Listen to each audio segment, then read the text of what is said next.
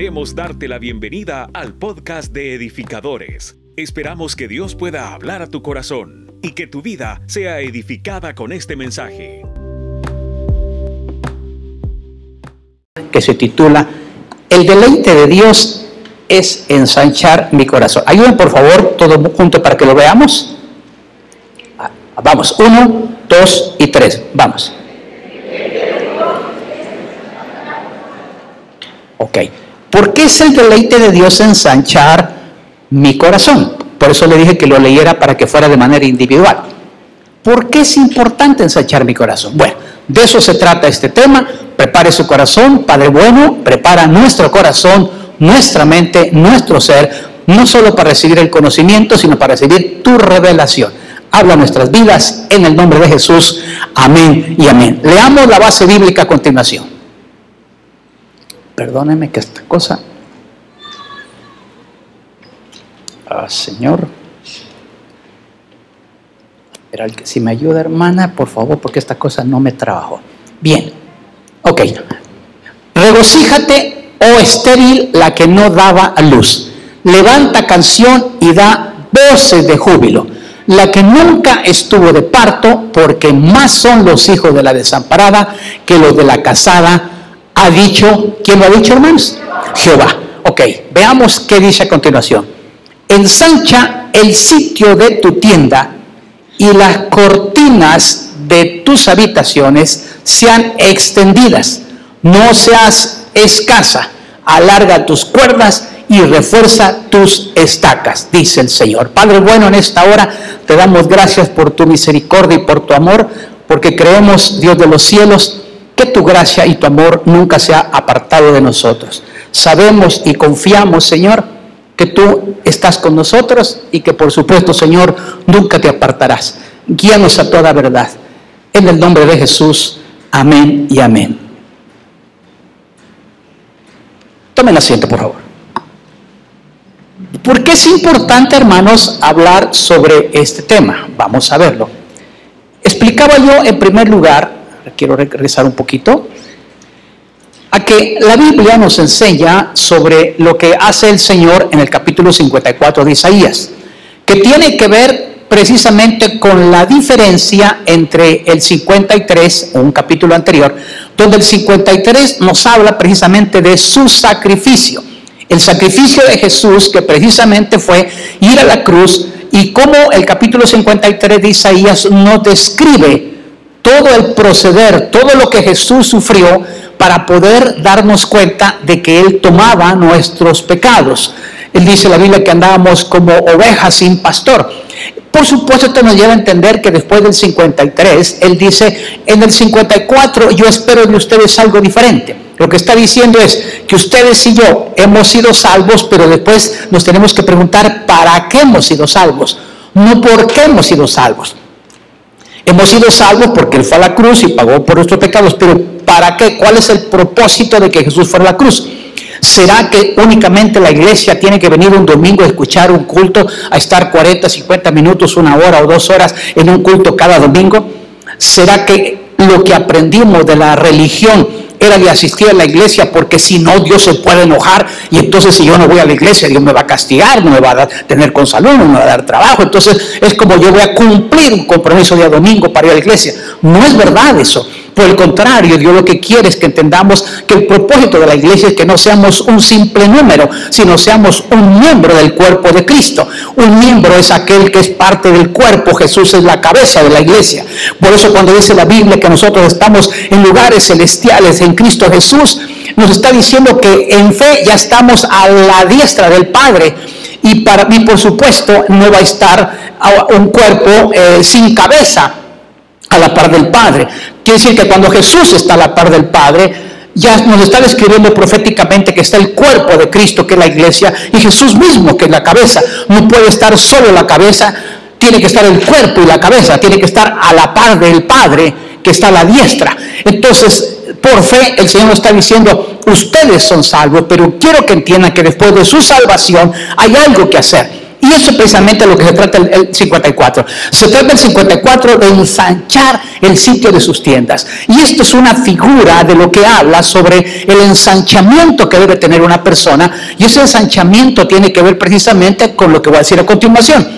Por ejemplo, primero tenemos que entender que el tiempo de adversidad es una oportunidad de ensanchamiento del potencial.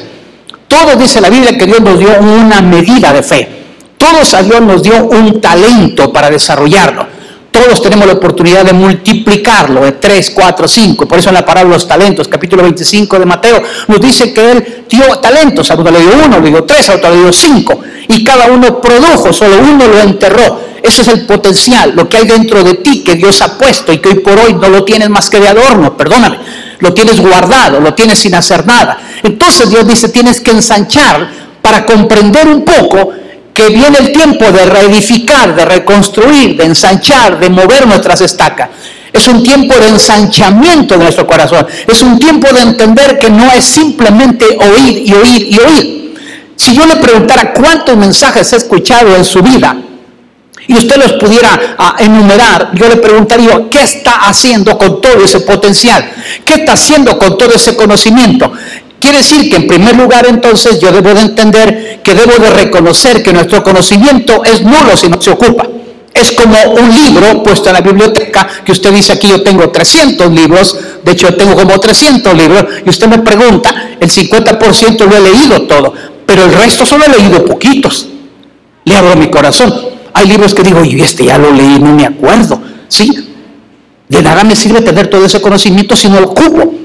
De igual manera, un cristiano, tantos mensajes, tanto que conoce la palabra, tanto conocimiento que hay, tanta experiencia, ¿qué está haciendo? Entonces, ya viene, ya viene con mayor claridad que puede reconocer que todo lo que yo conozco, todo lo que yo tengo, si no lo ocupo, es nulo. Entonces Dios viene y nos motiva a desarrollar ese potencial. Y lo dice el capítulo 54, versículo 1, en la parte A, regocíjate, oh estéril. ¿A quién le está hablando? Al estéril. Le está hablando al que no daba luz, al que no se reproducía, al que no podía multiplicarse. A ese le está hablando. Regocíjate estéril. ¿Pero por qué se va a regocijar el estéril si no produce? Ah, bueno, porque llegó el tiempo de producir.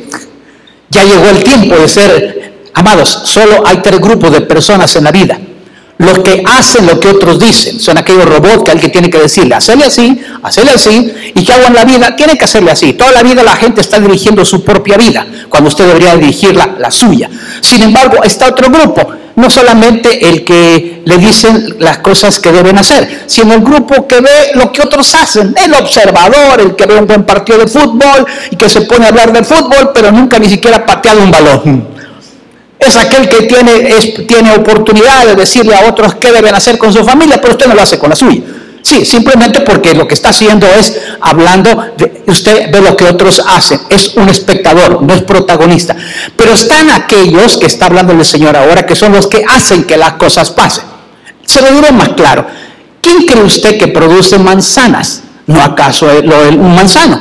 Usted que, si usted quiere sembrar, o perdón, cosechar manzanas, que tiene que sembrar? Manzanas, porque las manzanas reproducen manzana, ¿sí? Lo mismo podía hacer con diferentes frutas. Yo le pregunto, en una iglesia, las ovejas, ¿quién las reproduce? ¿El pastor? ¿El pastor reproduce ovejas? No, el pastor reproduce pastores. Las ovejas reproducen ovejas. Usted es oveja, diga conmigo, soy oveja. Y si usted es oveja, ¿qué debe hacer? Reproducir ovejas. Si hay una silla vacía, diga, híjole, ¿a dónde está mi oveja? Perdón. Y mi oveja. Pregúntese, por favor, cuántas personas usted ha ganado para Cristo. Pregúntese ahora mismo cuántas familias están acá que usted ha traído. Dios está hablándole a la estéril, a la que no produce. Regocíjate. ¿Por qué? Porque es un tiempo nuevo. Es un tiempo de ensanchamiento. La que no daba luz, la que no invitaba ni a la iglesia, la que no se atrevía ni a poner un mensaje en, el Face, un versículo bíblico, levanta canción, voces de júbilo, la que nunca estuvo de parto, la que nunca ha producido. Quiere decir que no te debe de preocupar el pasado, que te preocupa el presente. No te debe preocupar lo que pasó, no, te, te debe de, de animar a que es el tiempo de reproducirte, de ensanchar tu corazón. Y por supuesto, esto me lleva a entender que Dios le está diciendo a la estéril que se regocije, que levante canción, que dé voces de júbilo. Amados, ¿por qué es importante esto entenderlo? Porque la esterilidad de un edificador es cuando no se reproduce. Hay hombres que se hacen vasectomía, ¿verdad? Es estéril. Pero ¿sabe usted que espiritualmente hay hombres que se hacen vasectomía espiritual? Nunca son capaces de reproducir en otro, no son capaces de ensanchar su corazón. ¿Sabe usted que la mujer se esteriliza y a veces no la quieren esterilizar porque es muy joven? Porque dice, usted puede producir todavía más hijos. Mire, mire, mamita, yo he visto a las enfermeras, todavía diga que, que no, hombre, espérese. Usted tiene apenas 25 años, pero yo tengo tres hijos, sí, pero imagínese que un día se muere su esposo, usted se queda viuda y se vuelve a casar y ya no va a poder tener hijos. Aguántese un poquito, le dicen, ¿verdad? dice, no, ya no quiero tener hijos. ¿Sabe usted que el Señor lo que nos anima precisamente es a esto? A que nos podamos reproducir, a que sepamos que después de la salvación está el ensanchar nuestro corazón. Y claro, esto usted dirá, pastor, pero ¿y esto a dónde me va a llevar? Al punto dos, activar nuestra fe ante la promesa es ser eficientes. Una cosa es ser eficaz y otra cosa es ser eficiente. Ser eficaz es hacer lo que me corresponde con los recursos que tengo. Ser eficiente es hacer lo que debo hacer aunque no tenga los recursos. Pastor, yo ya tengo 80 años y puede hablar, sí, y puede escribir, sí. Ponga un versículo bíblico en su face en lugar de poner ahí cositas así que amanecí con depre, que me siento mal, ¿sí? ¿Por qué en lugar de poner una fotografía no pone usted su testimonio y empieza a hablar, a reproducirse? ¿Por qué no empieza usted a entender que este es un tiempo de que sanche su corazón para que usted sea una voz profética? ¿Por qué no abre usted su corazón ahora para ver qué es el tiempo? Y claro, usted puede decir, pero mire, pastor, lo que pasa es que, ya, ya, ya tengo, eh, soy muy joven. ¿Se ha fijado que hay jóvenes que dicen, pastor, es que yo, yo estoy muy joven para estar en la iglesia, quiero disfrutar un poco la vida? ¿A qué se refiere? Que quiere andar un poquito pecando, pues, porque quiere saber a qué sabe el pecado. Amados, Isaías capítulo número 54 en la B nos dice, porque más son los hijos de la desamparada es decir, de la estéril, que lo de la casada. ¿Qué tiene que ver la casada con la desamparada? La casada estaba comprometida. Usted cuando ve a una persona le dice, ¿usted casada? Sí, comprometida. Y comprometido, y bien comprometido y comprometida, ¿verdad que sí? Pero la desamparada dice, yo soy soltera. Solterita y dice disponible, ¿verdad que sí? Pues dice aquí, porque más son los hijos de la solterita desamparada que de la casada. ¿Quién lo ha dicho? Dios. Lo que está diciendo es que es un tiempo de reproducirnos. Y para eso tenemos que entender que los hijos de la promesa tienen más derechos espirituales que los hijos de la carne. ¿Cómo es eso, pastor? Bien, el Antiguo Testamento es la sombra del Nuevo. Y toma el, el Nuevo Testamento del apóstol Pablo para decirle a la iglesia, a la iglesia, en Gálatas. Esto no es Antiguo Testamentario, esto es el Nuevo Testamento. Él está diciendo a la iglesia de Galacia, porque está escrito, es decir, está diciendo, te quiero recordar que, tiene que ter, tienes que tener un ensanchamiento de tu corazón para regocijarte aún siendo tú estéril tú que no dabas a luz, tú que nunca has producido, tú que nunca has evangelizado, tú que nunca has predicado, tú que nunca has puesto un versículo bíblico en, tu, en tu estado, tú que nunca has hablado del Señor, tú que nunca has dado tu testimonio de lo que Dios ha hecho contigo, tú que nunca has llegado a testificar de que tu vida ha cambiado, tú que ahora mismo te has estado en el anonimato y que mucha gente no te conoce, tú, precisamente tú, eres la que tienes que regocijarte ahora, porque ahora tú ya vas a dar a luz, ahora tú ya vas a poder producir. Pastor, ¿y por qué todo eso? Porque la esterilidad espiritual es cuando tú te quedas en tu zona de confort. Hay una razón. Pastor, hay que pagar un precio, por supuesto, sale de tu zona de confort.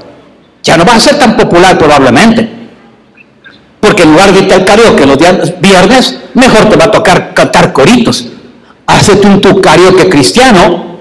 Pastor, yo tengo una gran voz. Yo casi que tocaba en la praviana, ¿verdad? Bueno, entonces venite aquí para que vayas adorando al Señor ve cambiando, ahora produce, ahora fructifica. Pastores que yo soy muy bueno para cocinar, sacadme, sacate en, qué sé yo, en YouTube, que tú das clases de cocina, mete el Evangelio, mete la palabra, que la gente conozca que es un tiempo de acercarse a Dios, de buscar al Señor. ¿Me están entendiendo, amados? Entonces el apóstol Pablo lo amplía todavía más y dice, prorrumpe. Ya vamos a ver qué es prorrumpe. Prorrumpe en júbilo, clama.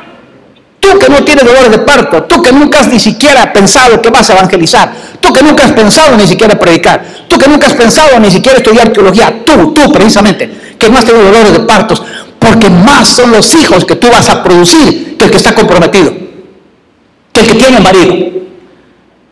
Tú tienes un potencial ahí guardado.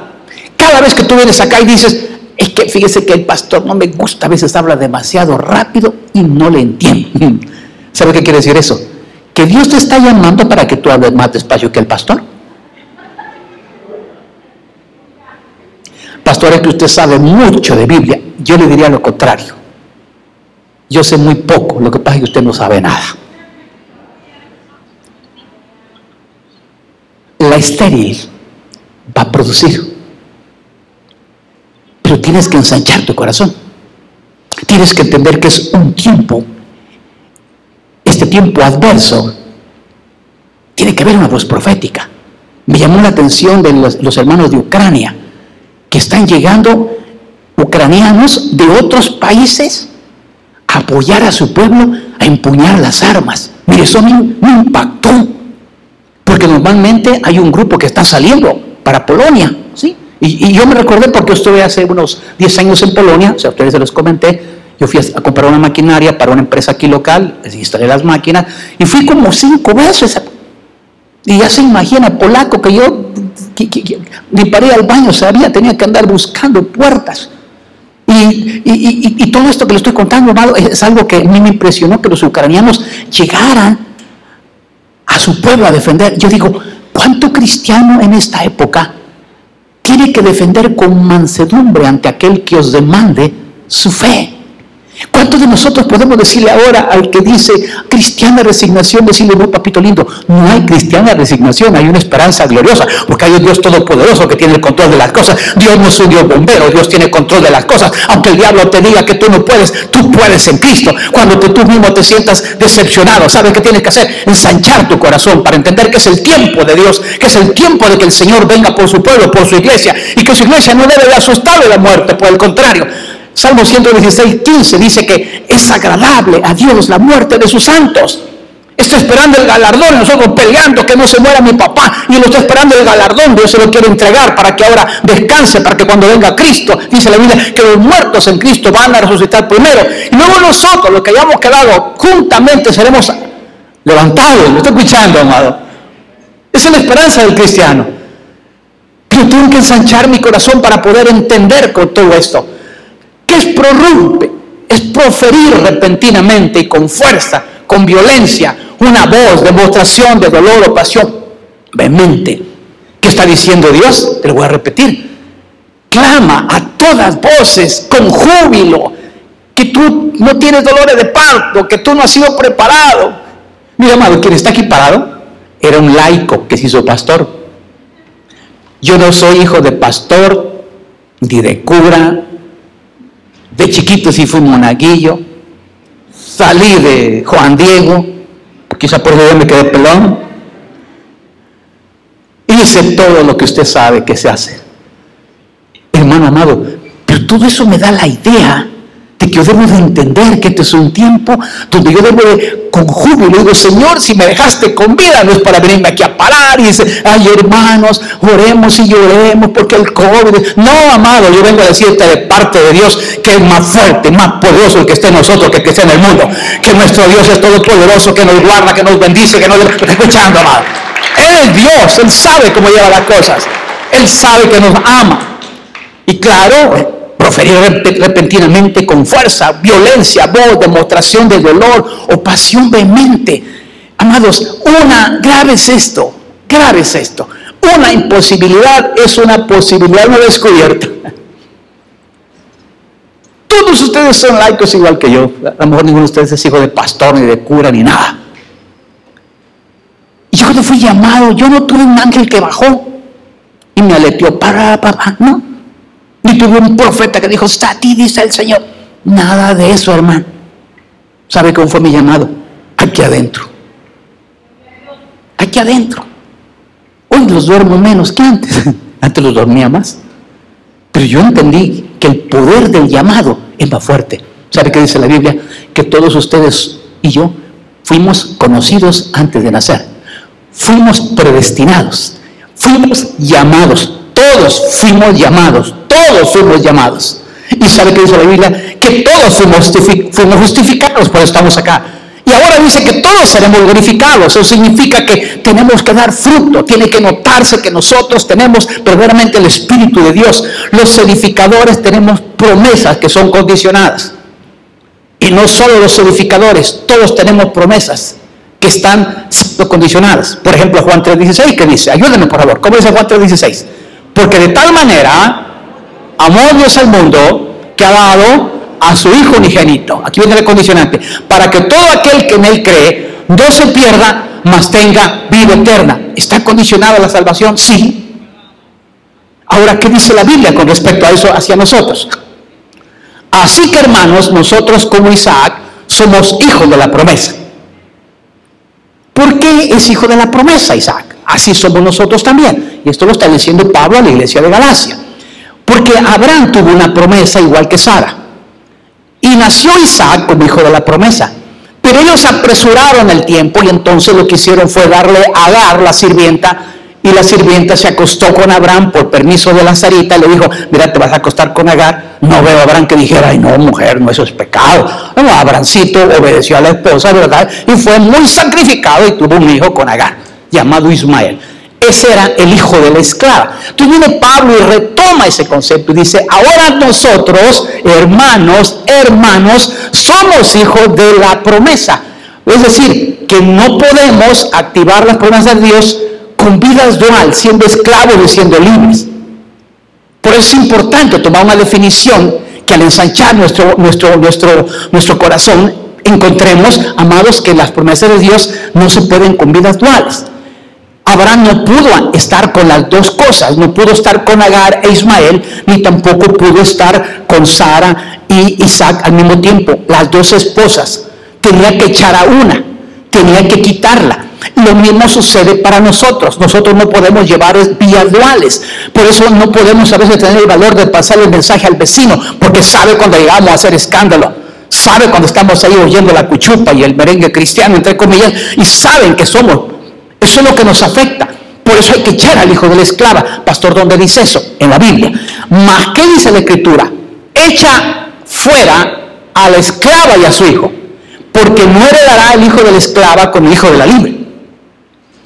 No se puede vivir un cristianismo de mediocridad. No se puede en este tiempo decir, pastor, fíjese que yo un poquito de cristiano, pero un poquito de cristino. No se puede. Usted no puede tener una vida pública escondida, ¿verdad? para que la gente, usted se cuide de la gente y no se cuide de Dios. No, puede, no, va a poder fructificar. No ensancha su corazón porque usted está contaminado. ¿Y sabe por qué? La Biblia dice que Pablo le habló a la iglesia de Corinto. Y la iglesia de Corinto era la más pecadora y la más espiritual. Qué curioso. Una iglesia que practicaba los dones espirituales. Una iglesia que era muy reconocida, pero tenía un problema. Un hombre había enviudado, se casó y luego el hijo se metió con la madrastra. Y la iglesia espiritual lo sabía. Y Pablo dice, no deberían más estar ustedes este, preocupados que estar envanecidos. Le reclama porque no había, no, había una, una, una, vida, eh, amados, que pudiera ser eh, agradable a Dios. Y Pablo se molesta con ellos, se dirige a ellos. Primera carta a los Corintios capítulo 5. Usted lo va a ver ahí, todo, todo, eso estaba pasando con esta iglesia. Entonces, ¿a dónde quiero llegar con esto? Hermanos, a que el hijo de la carne persigue al hijo del espíritu y la razón a la carne y persigue a la fe el espíritu. Se lo pongo de esta manera. Yo estoy predicando ahorita y si, si usted en ese momento activa el hijo del esclavo, usted dice, aguanta, que el pastor quiere que yo vaya a ganar almas, que yo evangelice. Ese trabajo de él. Si él es el pastor, él es el hijo de la carne, el que razona. Ah, el pastor quiere que yo, amantas, mire, y tú me quieres que yo ame. Eso es de él. Para eso fue llamado el pastor. Ahí dice. La razón pelea con el espíritu. Otros dicen, gloria a Dios, ya me confirmaste, Señor. Ya voy a empezar a abrir mi canal en YouTube. Ya voy a dejar de estar en TikTok y lo voy a poner mejor en el espíritu de Dios. Voy a cambiar. Voy a darle un giro. Ya voy a dejar de pasar ahí con lentes y poniendo muñequitos, ¿verdad? Y los cómics, así todo raro. Voy a poner ya mi rostro, y no voy a esconderlo ya voy a empezar a hacer diferente. Me está escuchando, hermano amado.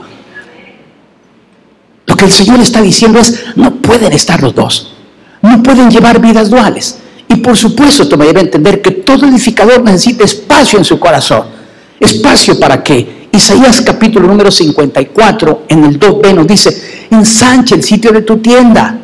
Las cortinas de tus habitaciones sean extendidas lo que está diciendo es ensancha tus pensamientos, ensancha tu potencial, empieza a trabajar en tu vida espiritual, sé una persona diferente. El punto aquí es que si una victoria privada no tienes tú en tu vida, no te puede dar una victoria pública. Por eso muchos el enemigo nos tiene atrapados, porque no hay victoria privada. No está bien caminando tu familia, no está bien caminando tus hijos, no está bien caminando tu trabajo, no está bien caminando tu vida espiritual. Y como no tienes una vida privada, exitosa, una vida privada que te lleve a lograr, a sentirte satisfecho delante de Dios. Entonces tu vida pública nunca la alcanzas. Siempre te estás escondiendo, siempre estás buscando que la gente no sepa lo que realmente somos. Y me incluyo. Entonces, ¿qué dice el apóstol Pablo con esto? Dice, nuestra boca se ha abierto a vosotros, oh Corintios. Vea que le está hablando a la iglesia. Nuestro corazón se ha ensanchado. Y Corintios, ya es tiempo de que se ensanchen, ya es tiempo de que trabajen, ya es tiempo de que hablen, ya es tiempo de que den a conocer. Y claro, esto lleva a entender también, lógico, que Dios no nos dio un corazón estrecho. Levanta tu mano derecha, di conmigo, Dios no me dio un corazón estrecho. Dios no me dio un corazón estrecho, sino ensanchado para usar el potencial. El potencial es todo lo que está en ti y que hoy por hoy no lo está desarrollando. El potencial es todo lo que Dios puso en ti es aquel talento, es aquella habilidad. Algunos dirán, pastor, pero es que yo, yo, soy, yo soy mecánico. Hay un talento en ti. No, pastor, es que yo soy abogado. Hay un talento en ti. Alcanza a los abogados, alcanza a los mecánicos. Hermano, yo en los tiempos a donde yo, yo trotaba, pues, tuve unos años de maratonista, yo hubo gente que gané para Cristo corriendo. Algunos les gustaba entrenar conmigo. Venga a entrenar conmigo. Le metí el Evangelio. Ahí están sentados algunos. ¿Por qué? Porque tenemos que aprovechar. ¿Qué hizo Jesús cuando estaba en el pozo de Sicar? Cuando estaba la mujer ahí, la, que tenía cinco maridos y que tenía nueve de él. Y habló del agua. Y habló de lo que estaba ahí. ¿Qué hizo Jesús? Sacar el potencial de él y hablar del tema que le gustaba. ¿Qué hizo con Nicodemo? Con Nicodemo? Le habló precisamente como maestro. ¿Sí? A cada uno le hablaba según lo que ellos tenían su habilidad, su capacidad. Todos nosotros tenemos algo que ofrecerle a la gente, porque Jesús nos ha cambiado. Puede decirme amén. Por el camino de tus mandamientos correré cuando ensanche mi corazón. Aquí está hablando ya David. Por el camino de tus mandamientos correré cuando ensanche mi corazón. No se trata de caminar. Mi llamado. Michael Porter, una, un, estratega, hace unos 35 años vino aquí al país. Y él dijo, en ese tiempo estaba yo como gerente de una compañía y estaban todos los directores, algunos dueños de empresa. Y él dijo estas palabras, dentro de 30 años ustedes van a ser analfabetas de la tecnología. Él trajo aquí el método GIO, globalización, internización y no me recuerdo qué, pues, orquestación era la, otra letra que tenía como inicial. Y él hablaba sobre la tecnología, hablaba de lo que íbamos a aprender ahora. Y es cierto, yo, a pesar de tener conocimiento en otras áreas, con la tecnología, hermano, a mí, mi nieto Matías, que tiene nueve años, él me configura mi celular. Él me dice cómo meterme a la plataforma. ¿sí? Y Santiago, mi abuelito, hacerle así. Y él me lo pone, me lo configura. ¿Qué, qué, qué le parece? Y cuando tengo un problema, ¿a quién cree que busco? A mis nietos. Soy un analfabeta en esta época. Pero tengo que estar abierto al aprendizaje, tengo que estar listo para entender que es un tiempo donde Dios quiere usarnos. Entonces, por el camino de tus mandamientos correré, no se trata solo de caminar. Este señor Michael Porter decía, ya no podemos caminar, porque si usted camina se queda. Y si usted corre, apenas va a ir al nivel de la tecnología. Usted tiene que volar, porque cuando usted vuela, entonces puede ir adelante. Hermano, necesitamos volar, necesitamos nosotros salir adelante, pero para eso hay que ensanchar nuestro corazón. ¿Puede decir amén? Dios ensancha nuestro corazón porque estamos en sus planes. Entienda esto, no hay otra manera. Solo Dios puede ensanchar nuestro corazón porque estamos precisamente en sus planes. Y quiero llevarlo al punto 5. El deleite de Dios es darnos en abundancia.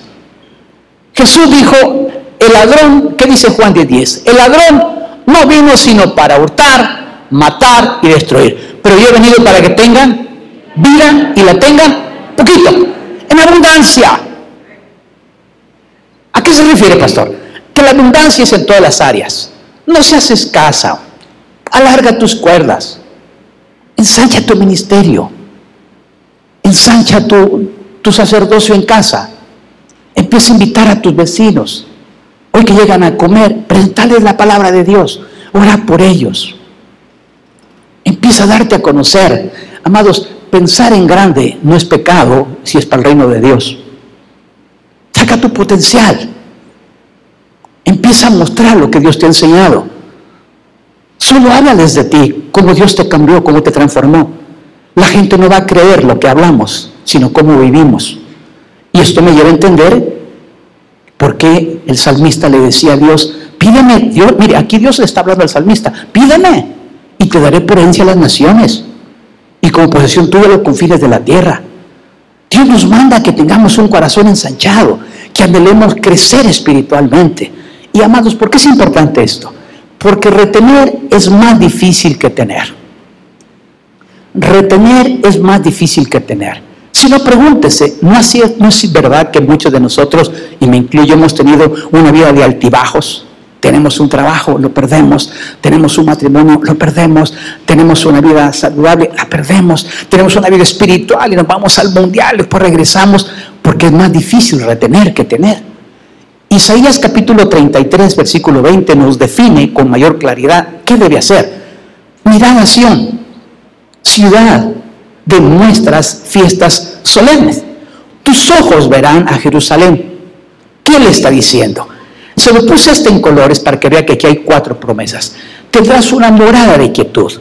Cuando tú ensanchas tu corazón, tú tienes una morada de quietud. En paz me acostaré, asimismo dormiré, porque solo tú, Jehová, me has vivir confiado. Descansa en Dios. Jesús dijo, venid a mí los que estáis trabajados y cansados, que yo os haré descansar.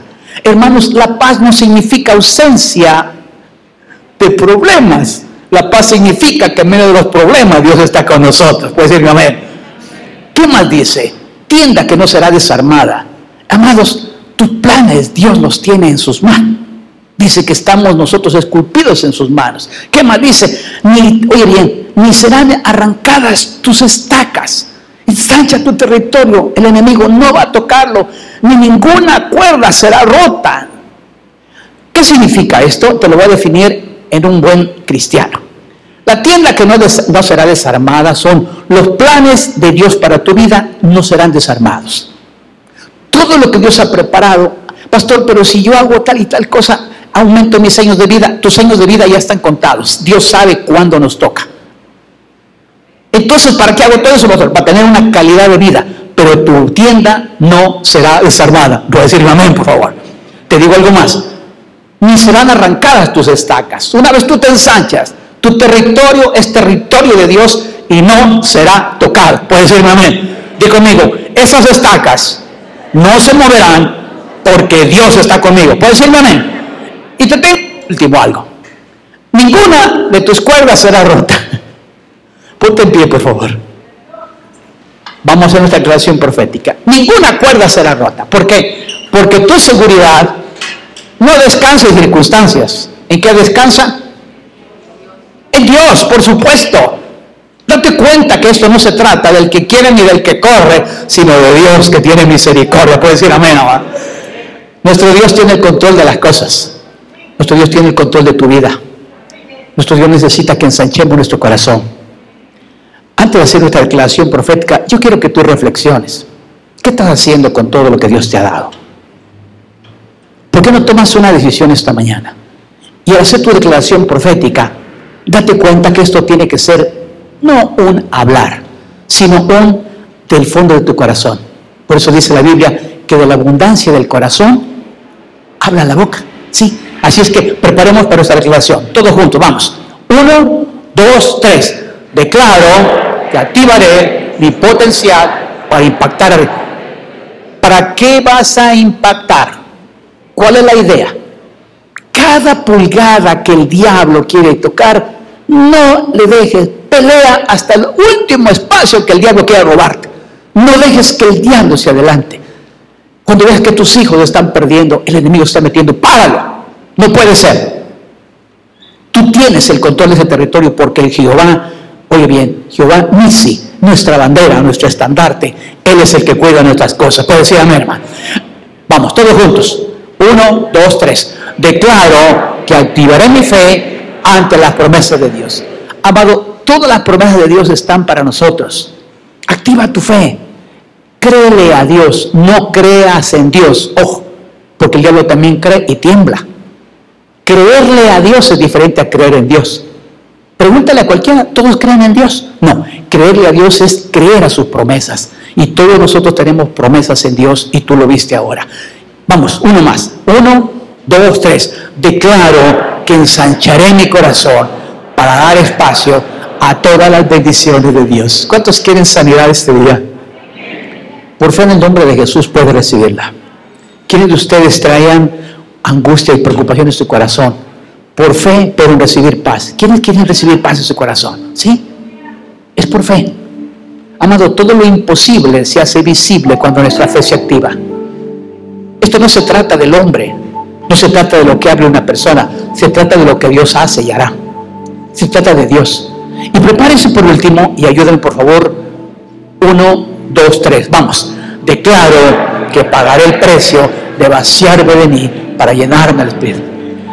A veces nuestro corazón ya está ensanchado, pero está lleno de cosas que ya no sirven.